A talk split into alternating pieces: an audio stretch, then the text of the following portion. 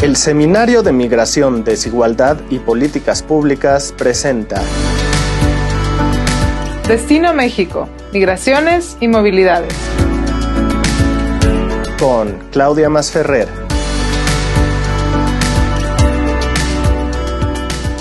Bienvenidos, bienvenidas a un episodio más de Destino México, Migraciones y Movilidades. El día de hoy estoy muy contenta de poder concluir esta segunda temporada con eh, una conversación muy interesante con Andrés Ramírez. Él es coordinador general de la Comisión Mexicana de Ayuda a Refugiados y de, evidentemente los temas que vamos a estar platicando el día de hoy son clave para comprender a México como país de destino. Bienvenido, Andrés. ¿Cómo estás, Claudia? Mucho gusto. Te saludo a ti y a tu audiencia. Un gusto poder platicar el día de hoy sobre algo que ha salido ya en varios episodios de, de, esta serie de discusión sobre México como país de destino y es justamente un poco cómo los contextos institucionales en México pueden facilitar la integración, la incorporación, la llegada de las personas que están en búsqueda de protección internacional en nuestro país y cómo podemos, eh, digamos, en México, las sociedades, eh, los gobiernos, pero también las economías y eh, la sociedad en su conjunto, ser más acogedor para eh, poder brindar justamente este, este espacio eh, para los solicitantes de, de, refugio y las personas que buscan protección. Empecemos, si te parece, Andrés, un poco pues explicándole a todos qué es la Comar. Bueno, mira, gracias Claudia por la pregunta. La Comisión Mexicana de Ayuda a Refugiados, Comar, es el órgano desconcentrado de la Secretaría de Gobernación que tiene como función principal, de acuerdo a lo que le atribuye la propia ley para refugiados, protección complementaria y asilo político, el dedicarse al proceso de determinación de la condición de refugiado. La Comisión Mexicana es, por tanto, la responsable desde el inicio del procedimiento hasta la notificación final de la resolución que tenga con respecto de cada caso individual que se acerca a la Comar y solicita la condición de refugiado. Esta, podríamos decir, es la función principal que tiene como atribución jurídica la propia Comar, atribución y por tanto responsabilidad. Pero también otra responsabilidad muy importante es que la Comisión Mexicana de Ayuda a Refugiados juega un papel, digamos, de coordinar, de ahí que eh, mi cargo sea el de coordinador general, coordinar todas aquellas acciones que están relacionadas con el tratar de contribuir al proceso de integración de las personas que están en nuestro país en busca de protección internacional y que han acudido a la Comar. Este proceso es un proceso complejo y la Comar, desde luego, no tiene la capacidad ni la atribución para poderse hacer cargo al 100% de este proceso, pero sí tiene la atribución de coordinar que estas actividades encaminadas a esa integración se lleven a cabo. Y es muy interesante justo, bueno, la, vamos a, regresar seguramente a esta idea de, de la coordinación entre distintas dependencias, ¿no? Pero también en la palabra integración. Y ahí, y ahí me gustaría preguntarte, Andrés, ¿cómo lo, cómo lo concibe la Comar? Bueno, mira, en realidad el concepto integración deriva directamente de la normativa jurídica internacional, es decir, no es un concepto acuñado por la Comar que haya venido del, del cielo, sino esto es un evento que está claramente establecido en la normativa jurídica internacional en la Convención de Refugiados para Protección de, para, para Refugiados de 1951 de Ginebra. Allí se establece el concepto de integración y el alto comisionado de las Naciones Unidas para Refugiados, que es la agencia de las Naciones Unidas dedicada al tema para refugiados y que contribuye a tratar que se, de que se garantiza la responsabilidad de los estados en poderle brindar protección internacional a las personas que así lo requieran, pues ha acuñado este concepto también, el concepto de la integración que está relacionado con la palabra local, es decir, integración local, es decir, cómo las personas pueden integrarse en la sociedad a nivel local que los acoge. Aquí, desde luego, el concepto de integración hay que entenderlo de una manera eh, muy, muy clara como un concepto muy dinámico y multifacético. En la integración tiene que tener un enfoque eh, dinámico, dialéctico, de entender que el proceso, que es un proceso. No es un tema de que las personas llegan y se integran de inmediato y de forma automática. No es tampoco algo que mágicamente la ley lo posibilite de inmediato, en forma instintiva, automática, sino que es algo en el cual muchos, no solamente la Comar, sino la sociedad en su conjunto, las instituciones federales, estatales, municipales, la población local, la academia, la sociedad civil, tenemos que poner nuestro granito de arena para garantizar ese proceso de integración, porque, repito, no es algo que se dé de manera mágica ni porque la ley lo diga.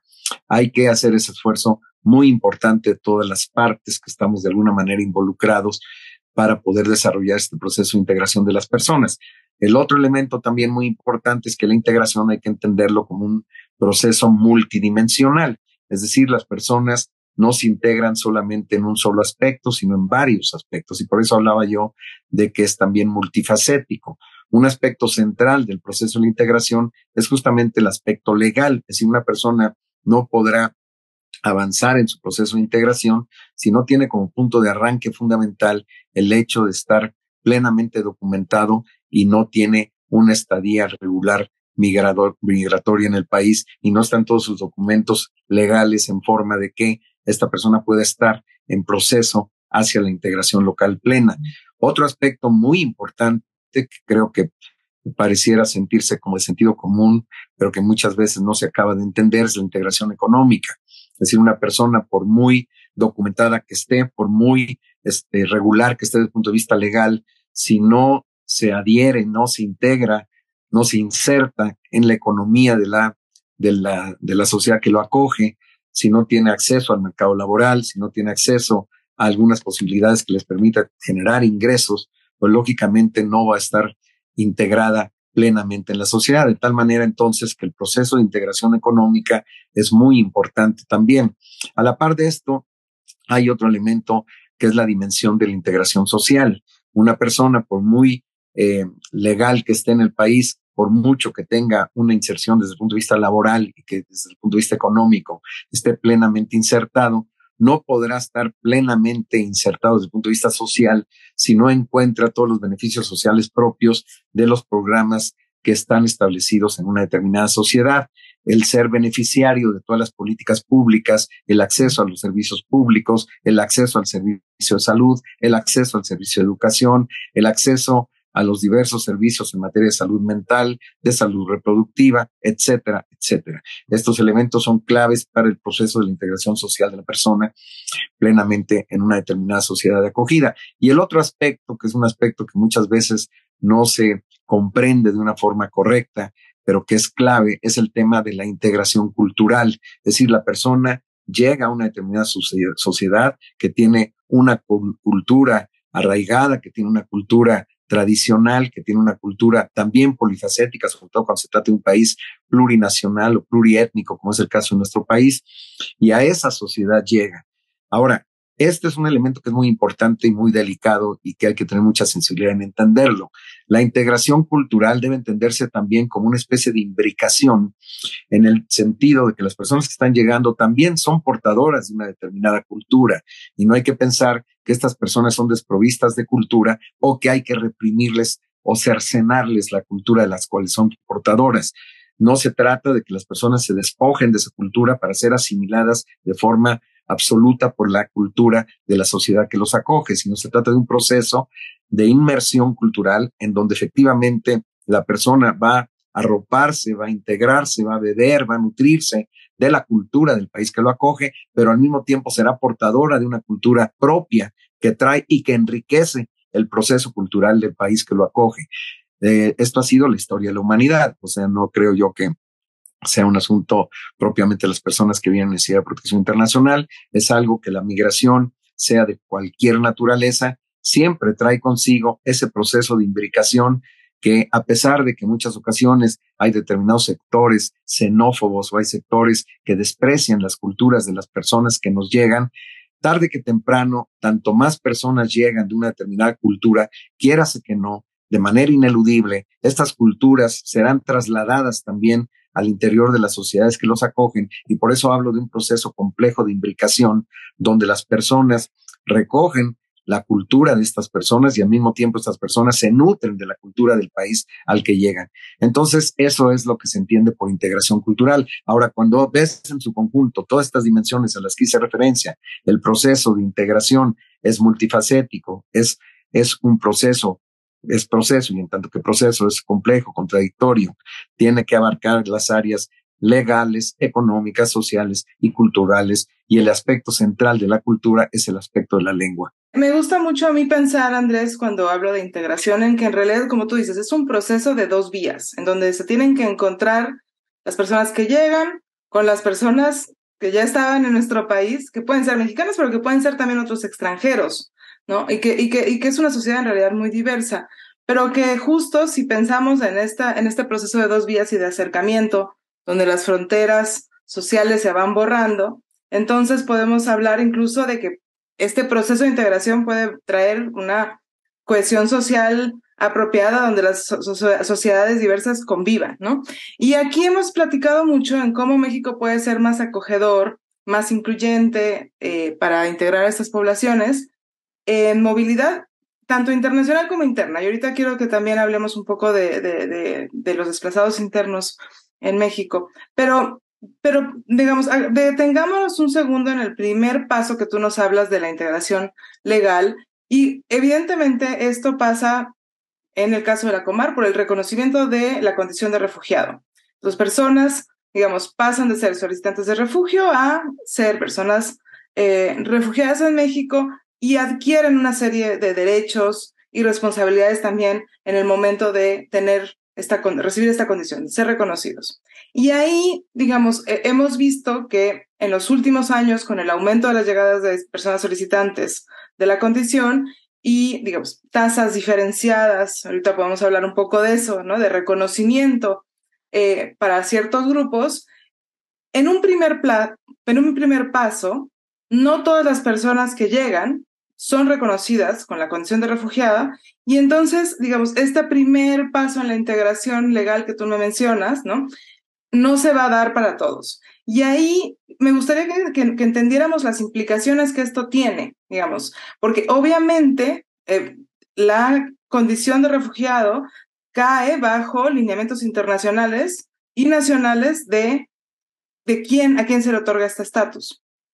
Eh, pero un poco la idea sería, digamos, ok, eh, ¿cómo estamos un poco atendiendo estas solicitudes en un primer momento para que en un segundo momento estas personas puedan encontrar un trabajo, mandar a sus hijos a la escuela, e integrarse poco a poco a la sociedad mexicana? Sí, yo creo que lo primero que yo me gustaría aclarar en la pregunta que haces, que encierra una serie de aristas, que es muy importante, es que de hecho de acuerdo a lo que establece la ley en México, ya desde el momento en que la persona se registra como solicitante, ya desde ese mismo momento, sin la necesidad de que la persona haya sido reconocida como refugiada, ya adquiere derechos. Adquiere derechos y adquiere obligaciones.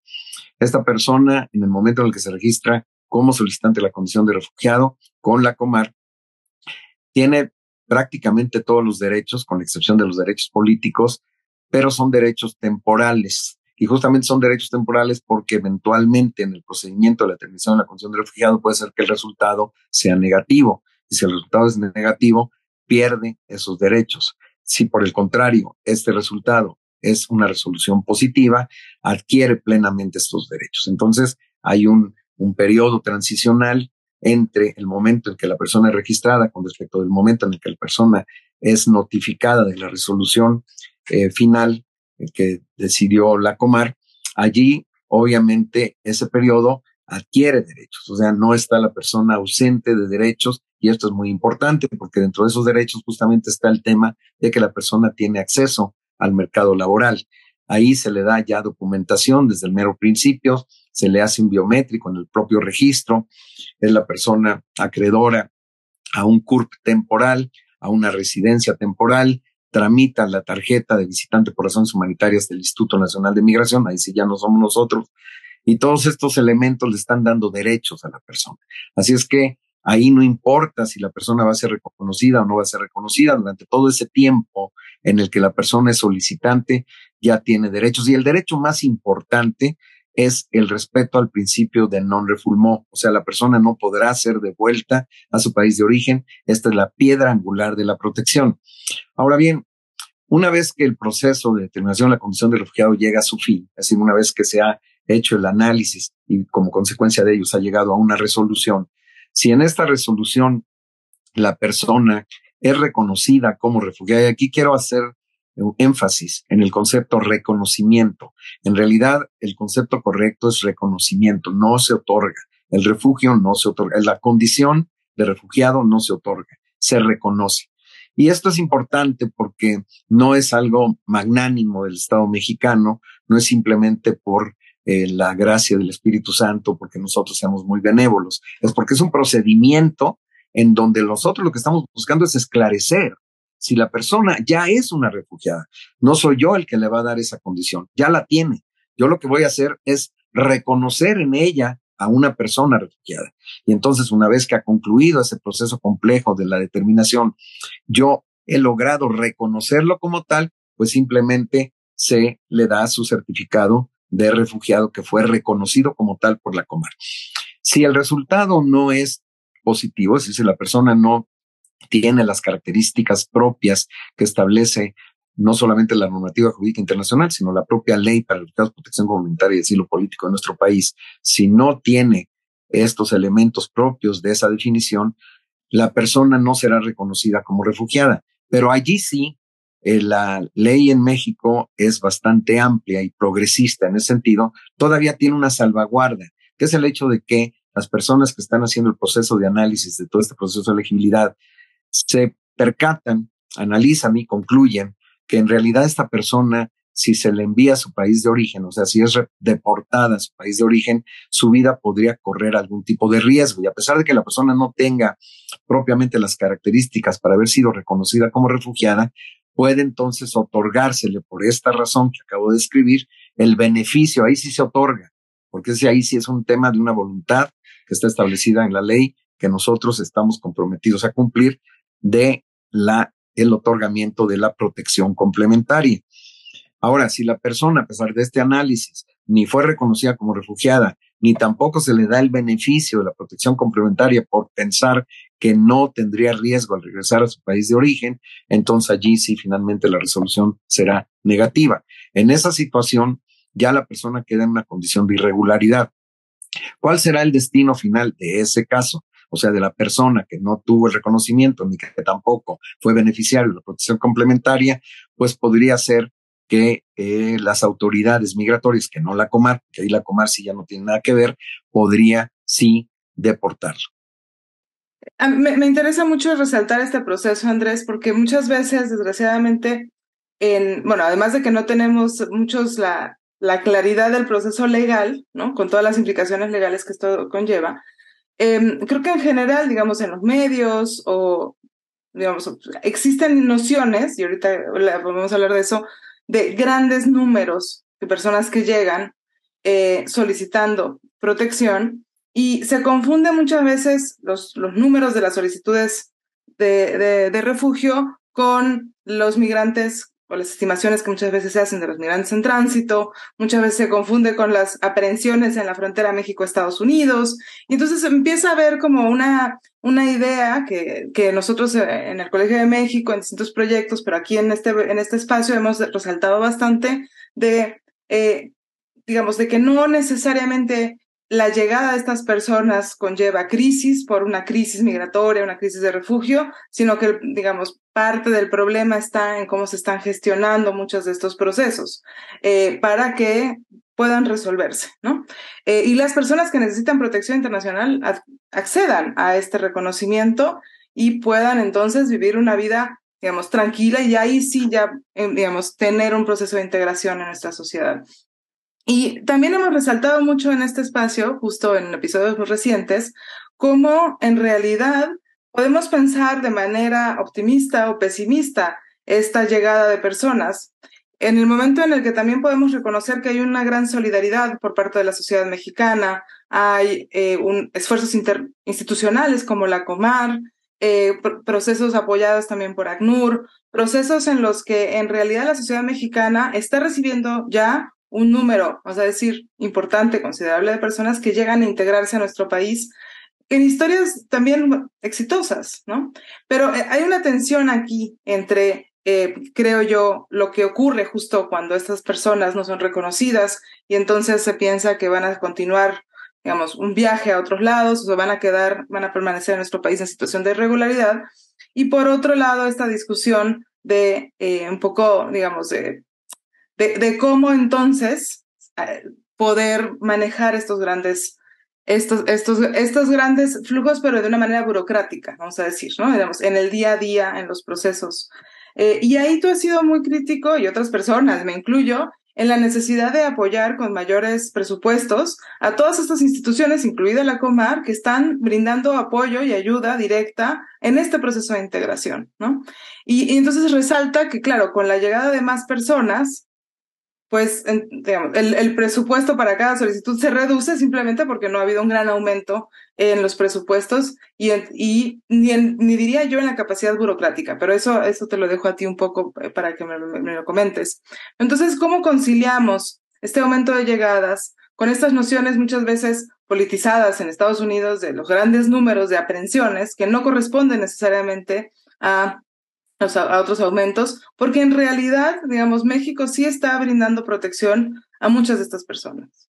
Sí, bueno, yo creo que a veces se hace un uso muy ligero de los conceptos eh, a conveniencia, por ignorancia, por confusión. Hay razones diversas por las cuales se llega a mezclar conceptos. Y yo diría que hay, hay algunas razones bastante objetivas para estas confusiones.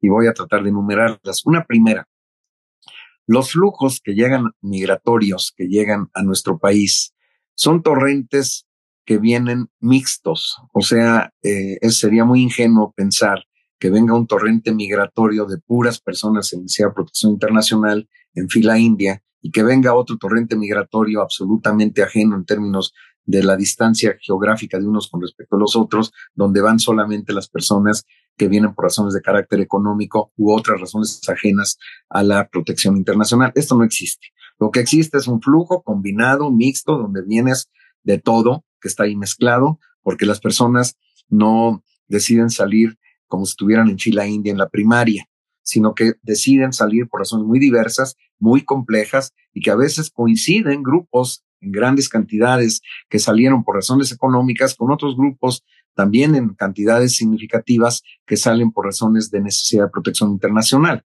Entonces, este es un primer elemento del por qué la cosa se confunde, porque pues todo se ve mezclado. Es un primer elemento. Un segundo elemento muy importante es que también, y este es un elemento que de manera creciente se está dando en nuestro país y que no es por accidente, sino que obedece a varias razones, pero luego voy a entrar en eso, es el hecho de que en muchas ocasiones resulta que personas que vienen a nuestro país por razones ajenas al tema de la necesidad de protección internacional, sino que son por razones económicas o para tener una mejor vida, lo cual es válido, todo es válido, pero simplemente eso no queda dentro de la definición de refugiado y que muchas veces ellos, a sabiendas de que no califican como refugiados, no obstante, acuden a la comar. Luego entonces también contribuye a la confusión, porque digamos, son personas que a pesar de que no calificarían como refugiados y que de antemano se sabe de ello, no obstante acuden a la Comar mezclándose también con personas en necesidad de protección internacional, pero una razón diferente, porque allí de manera deliberada consideraron o creyeron o fueron engañados de que pasar con la Comar es un elemento que les puede ayudar para conseguir después un documento de calidad de estancia migratoria que les permitirá viajar hacia el norte. Esto es también otro elemento que permite confundir los conceptos. Hay un tercer aspecto que probablemente tendría que haberlo colocado al principio, pero bueno, acá el orden de los factores no altera el producto, a final de cuentas es importante, que es el tema de que a final de cuentas toda persona en necesidad de protección internacional, o dicho de otra forma, todo refugiado, a final de cuentas, es un migrante. Pero no todo un migrante es un refugiado. Entonces, el solo hecho de que todo refugiado es un migrante también contribuye a la confusión entre el concepto de migrante con el concepto de refugiado, pero no se detienen a pensar que no todo eh, migrante es un refugiado. Es como decir, toda persona, todo ser vivo eh, eh, que tenga un vertebrado y que tiene, tiene por tanto huesos. Pues sí, pero no todos los que tenemos huesos somos personas, por ejemplo. Entonces hay que tener claridad al respecto de estas diferencias fundamentales. Sí, todas las personas refugiadas fueron migrantes. ¿Por qué migrantes? Porque tuvieron que abandonar, tuvieron que emigrar No hay manera de que tú puedas ser refugiado sin haber migrado. Es más, una de las condiciones fundamentales de la definición de refugiado es que tendrías que haber atravesado una frontera internacional. Luego, entonces, por definición, el punto de arranque te coloca en una situación de migración, pero tienes que tener una serie de características más. El solo hecho de haber tenido que cruzar una frontera internacional es insuficiente para decir que ya eres un refugiado. La definición tiene muchos otros componentes. No solamente se queda al nivel de que cruzaste una frontera internacional. Para ser migrante, eso sería lo único que se necesitaría en la definición. Que la persona cruce una frontera internacional, eres migrante, punto. Pero para ser refugiado se necesita mucho más. Y luego la definición es mucho más compleja. Es una persona que tuvo que abandonar por razones fundadas de persecución, por razones ya sea por raza, nacionalidad, género, opinión política, pertenece a un grupo social, eh, por el tema de eh, opinión política, ya todos esos elementos. Y luego si además incorporamos la definición de Cartagena que está incorporada en la legislación mexicana, que es también por razones de violencia generalizada, por razones de violación sistemática de derechos humanos, por razones de graves disturbios del orden público. Todos estos elementos en su conjunto son elementos importantes para la definición de refugiado. Como ves, está mucho más allá de ser un simple migrante. Luego entonces, no hay razón de confundirlo si nosotros entendemos esta complejidad y penetramos en el estudio de esta definición. Pero lógico que no todo el mundo tiene por qué saber esta situación y de ahí vienen las, las complicaciones. Ahora, cuando además de esto hay intereses eh, de algún tipo para tratar de confundir, bueno, pues entonces esto este, le echa más leña al fuego para tratar de desviar la atención.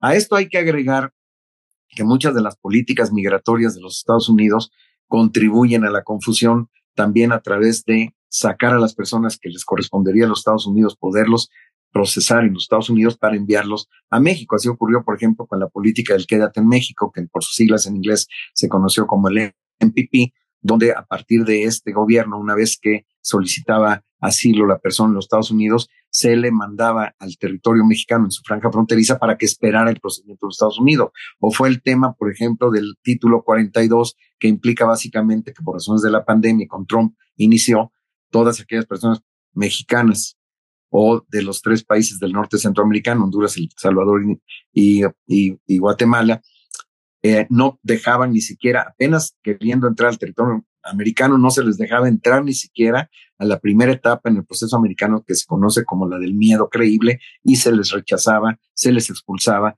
a territorio mexicano.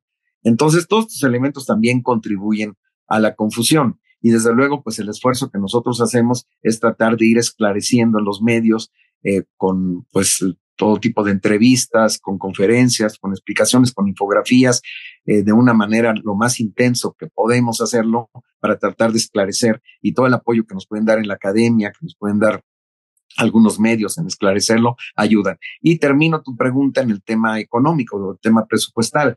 Desde luego, siempre nosotros hemos tenido que trabajar pues con los recursos que tenemos. Nosotros nos diferenciamos al respecto de muchas otras dependencias, que nosotros no dependemos simple y sencillamente del crecimiento natural de la población, sino que nosotros dependemos del crecimiento de una población que viene de fuera, y que llega a nuestro país y que crecientemente está tomando nuestro país como un país de destino. Y como este crecimiento por razones ajenas a nuestro país, porque tiene que ver directamente con los problemas, con los conflictos, con la persecución, con las sanciones, que hay que decirlo también, con las guerras que se van desarrollando, están incrementando el flujo, no solamente en términos cuantitativos de las personas que están llegando, sino que están incrementando la tremenda diversidad de países de origen, de origen de donde llegan las personas. Ya en el año 2021 tuvimos 110 distintos países de origen y el año 2022, o sea, este año que acaba de concluir, ya tuvimos una nueva marca histórica y provenieron personas de todos los continentes de 118 países de origen. Entonces tú podrás entender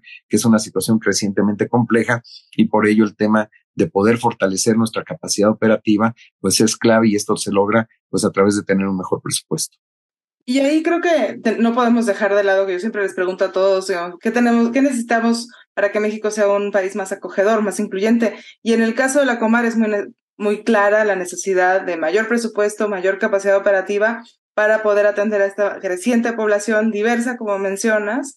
Eh, pero también lo que resaltabas y que creo que es muy importante eh, donde nosotros también tenemos una gran responsabilidad y es en, la claridad de los conceptos. Em, y, ahí, digamos, creo que a mí, a mí a veces me han preguntado de, qué opino del programa Quédate en México. Y yo, yo siempre digo de una manera un poco irónica que sería buenísimo que estas personas realmente se pudieran quedar en México, pudieran tener una vida eh, plena en nuestro país, ¿no? Digamos, eh, quizás no es su objetivo, porque quizás tienen familiares en Estados Unidos o quizás eh, están buscando protección en Estados Unidos por muchas otras razones. Pero si fuéramos capaces nosotros como sociedad de decir, sí, vamos a acogerte y quédate, ¿no?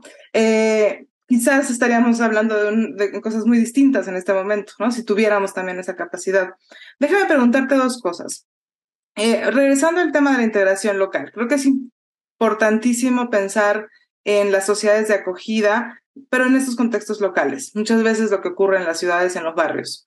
Y por otro lado, en esta idea de que el proceso mismo y la, como lo establece la ley de, digamos, esperar en las comunidades donde se hace, eh, donde se presenta esta solicitud, eh, ha hecho que se acumulen las poblaciones en, en búsqueda de protección en ciertos lugares pensando en que somos un país muy grande de 126 millones, pero que hay concentraciones en lugares específicos de nuestro país, ¿no?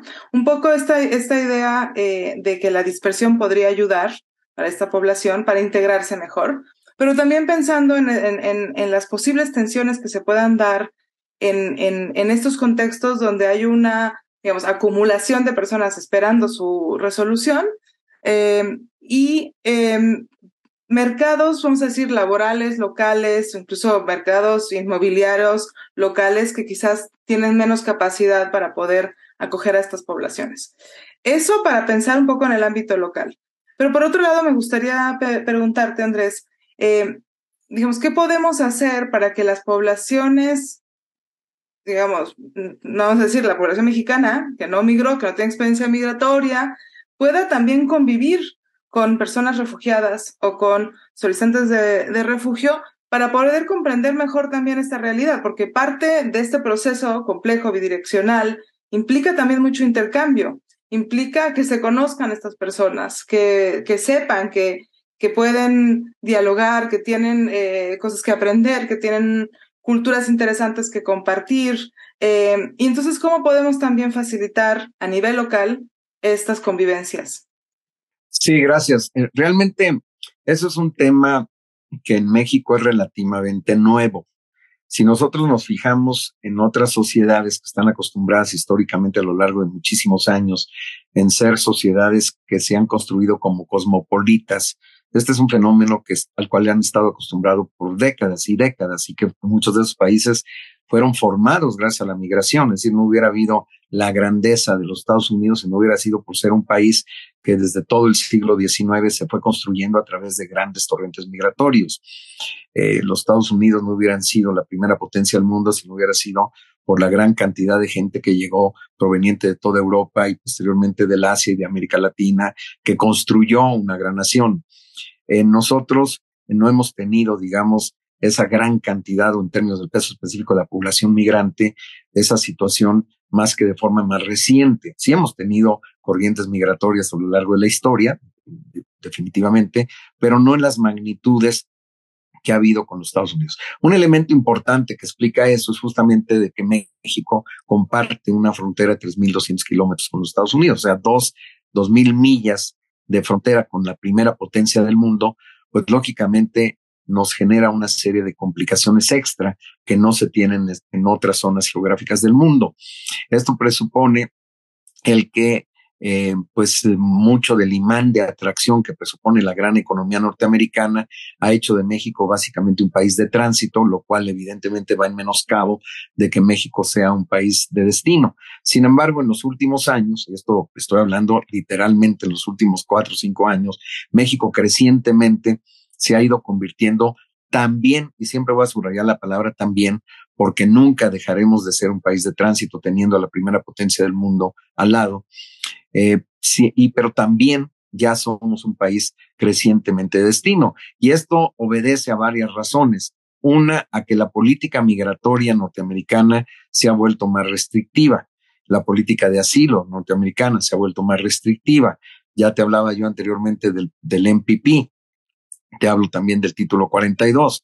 Te hablo también de la nueva política que acaba de ser anunciada en los Estados Unidos, que una vez que concluya el título 42 en mayo, porque obviamente el título 42 no puede estar por secula seculorum, porque obviamente está asociado directamente al tema de la pandemia y la pandemia pues ya sabemos que está en su última fase ya moribunda y que no pueden seguir pregonando la pandemia por, por secula seculorum. Esto tiene ya que concluir y lógicamente en mayo ya se termina.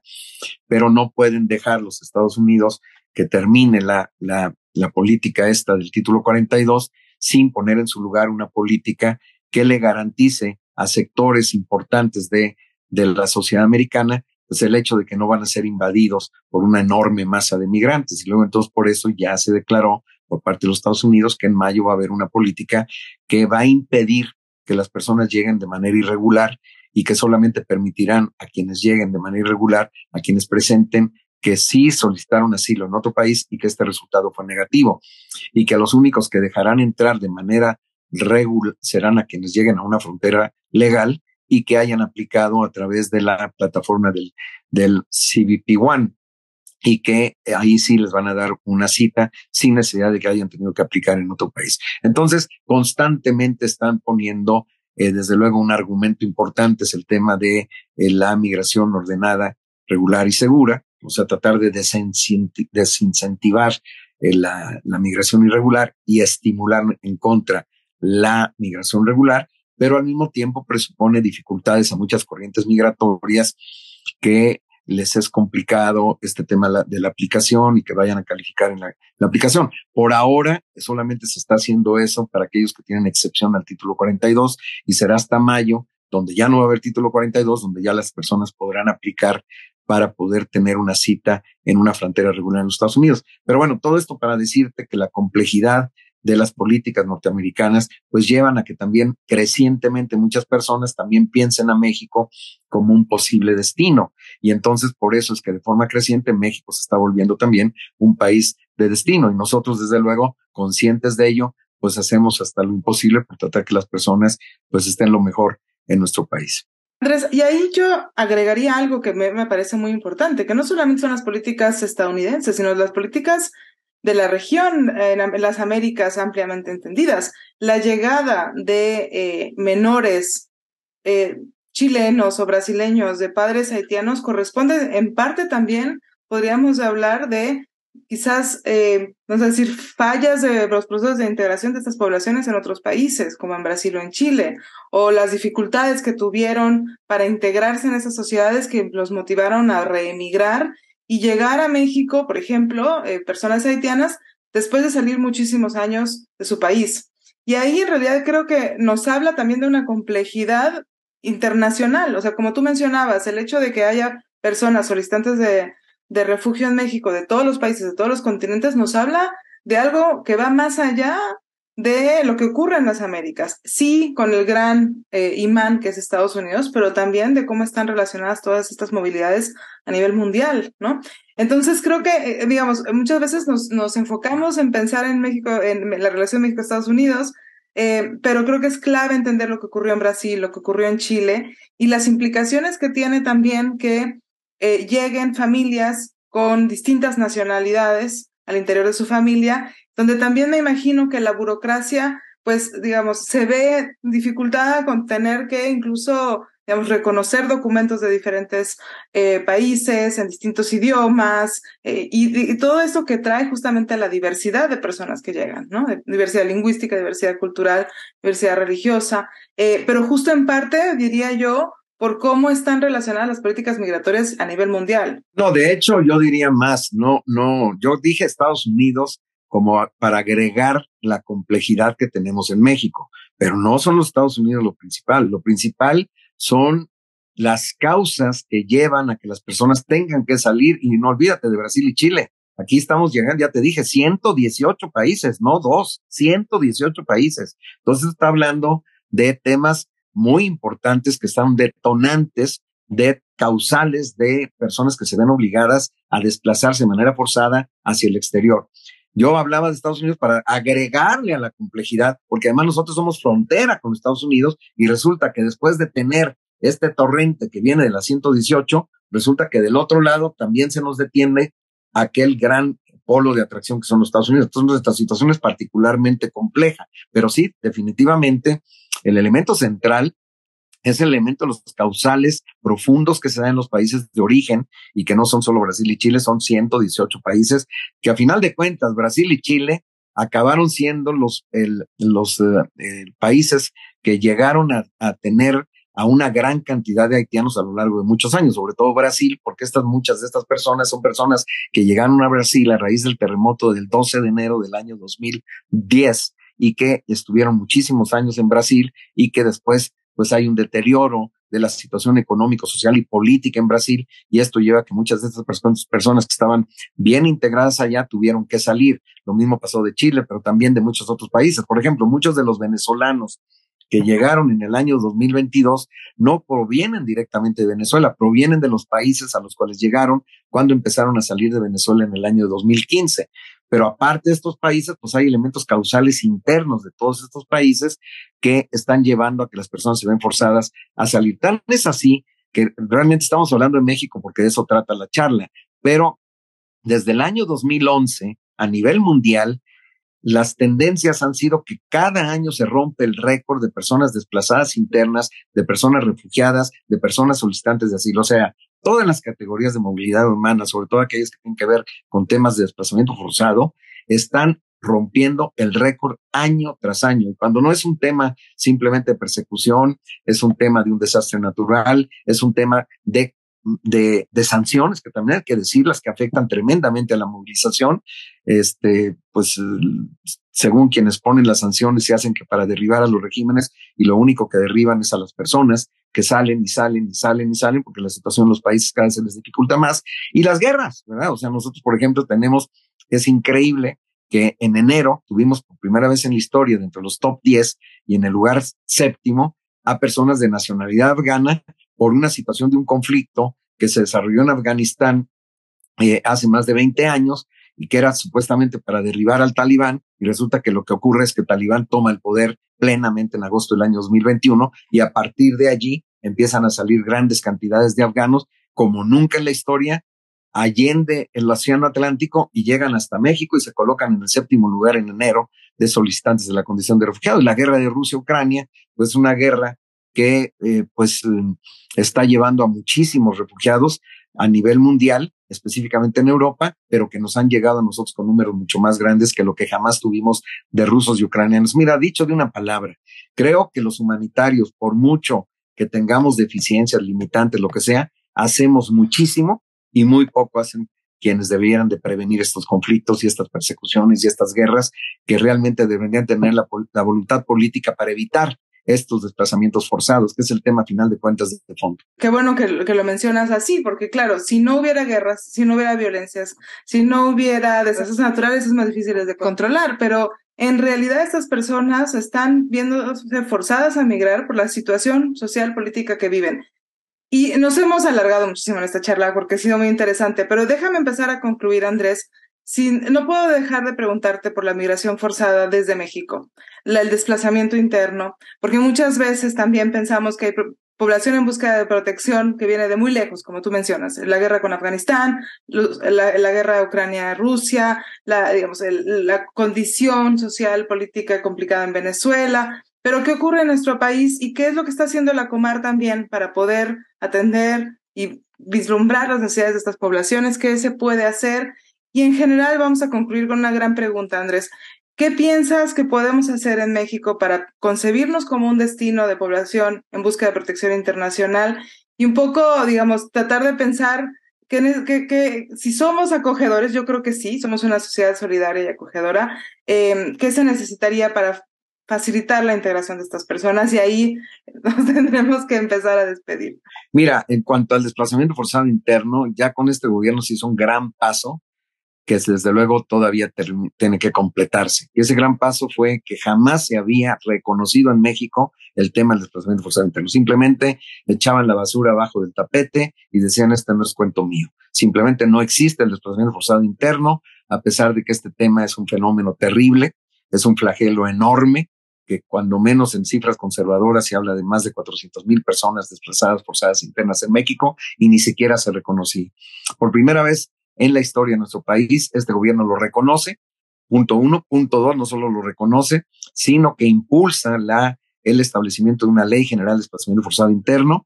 Nosotros jugamos un papel central en tratar de elaborar esta propuesta de ley. La Cámara de Diputados lo tomó muy en serio, se hizo un foro abierto, se hicieron foros justamente con el Colegio de México, con otros académicos, con organismos internacionales, un foro abierto en la Cámara de Diputados y finalmente se llegó después de que dimos una, una contribución de asesoría y de apoyo para que se elaborara y se concluyera esta ley. Y en el 29 de septiembre del año 2000, 2020 se aprobó la ley.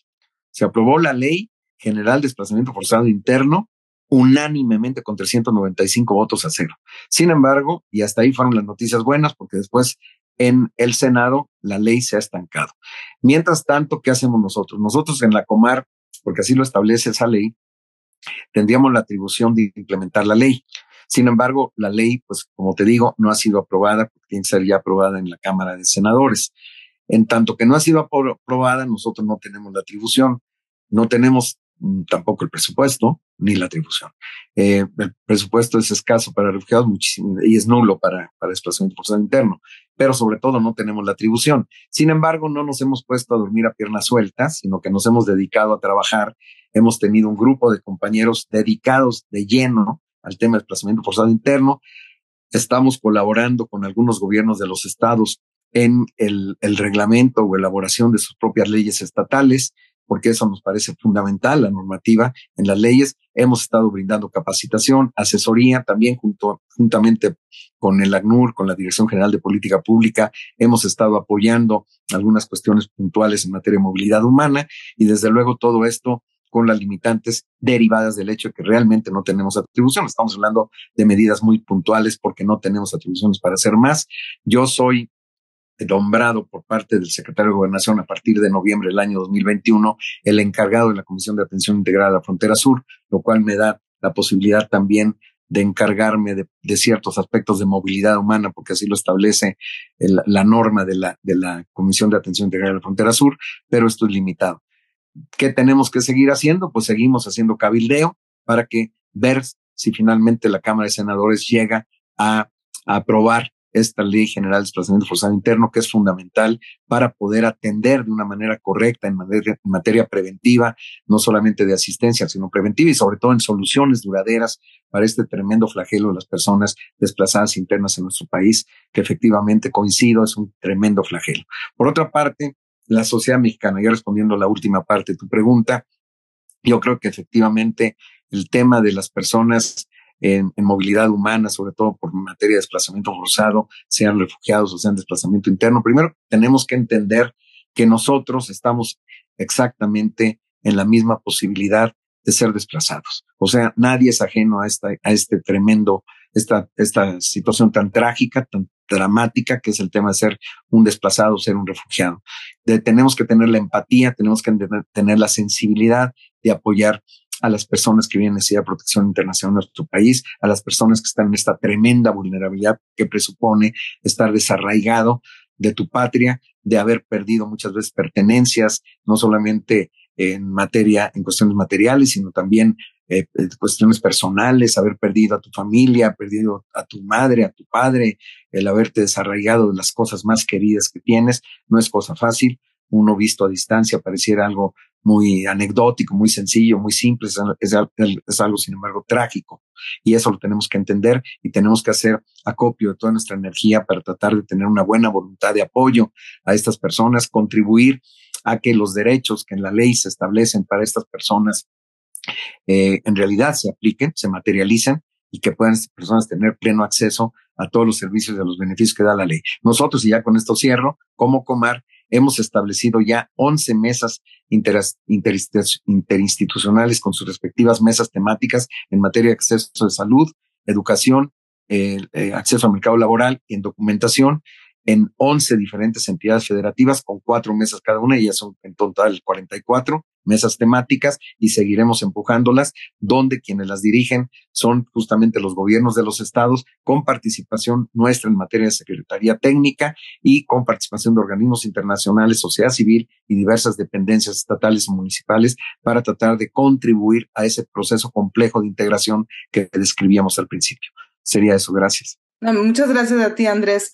Eh, gracias por aceptar nuestra invitación para platicar aquí en Destino México, Migraciones y Movilidades. Gracias a la Comar también por toda la labor que realizan, porque creo que es clave, como decía yo, em, tener un contexto institucional fuerte para poder brindarle ayuda a las personas refugiadas, Em, sería buenísimo que no estuviéramos hablando de estos números dramáticos de personas en vulnerabilidad que necesitaron salir de sus países. Necesitaríamos ver cómo prevenir las violencias y los desplazamientos internos forzados. Eso quizás quedaría pendiente. Necesitamos como sociedad mexicana también entendernos como destino, acoger a estas poblaciones. Eh, y con esto voy a concluir la segunda temporada de Destino México, Migraciones y Movilidades. Eh, los invito a todos a revisar los episodios que tenemos y los, invito también a estar muy atentos porque muy próximamente retomamos con la tercera temporada y personalmente ha sido eh, pues un gusto poder platicar cómo México puede ser más incluyente, más acogedor para personas migrantes y en movilidad. Así que con esta charla tan interesante, Andrés, nos despedimos de ti y nos despedimos también. Hacemos una pequeña pausa eh, y nos vemos muy brevemente próximamente en la tercera temporada. Gracias, Andrés. Esto fue una producción de la Coordinación de Educación Digital del Colegio de México.